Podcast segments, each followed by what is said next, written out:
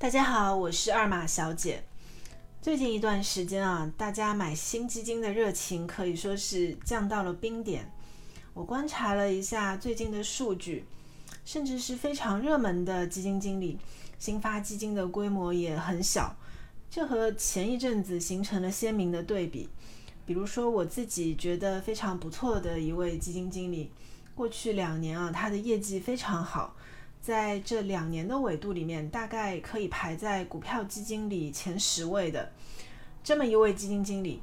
但是呢，即使是业绩这么好的基金经理啊，最近新发行的基金也只募集了十个亿左右，这个规模和他的个人情况其实是完全不匹配的。其实行业里面一直有一句老话叫做“好发不好做，好做不好发”，然后意思就是说呢。基金特别容易卖的时候，一般来说是股市的高点，所以呢，基金经理那个时候会很难做。好做不好发的意思呢，就是说在市场底部非常适合去投资的时候呢，又常常基金卖不动，大家都悲观到了极点。这个时候呢，其实恰恰是投资非常好的时机。我举个例子啊，前些时候其实正好碰到一位基金行业非常资深的领导。我们也是认识很多很多年了，他呢应该算是第一批基金行业的高管，现在已经是某一家大型基金公司的总经理了。然后呢，我们就说到二零零八年的时候，当时呢他在一家基金公司管市场和销售业务，那这家基金公司现在其实也是排名非常靠前的头部公司了。那个时候呢，二零零八年大家都知道的，全球股市非常惨淡。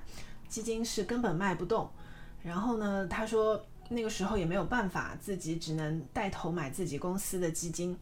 那年呢，发行了三支新的基金，然后呢，他每支买了一百万。后来虽然说市场有很多的波折，但是呢，他也是一直拿着也没有赎回，一直到去年啊，就是二零二一年，二零零八年投入的三百万基金已经变成了两千五百万了。然后他就说，他觉得蛮感慨的，投资其实啊还是大道至简，有一些非常基本的、简单的规律可以遵循的。然后我是非常同意他的这个观点的。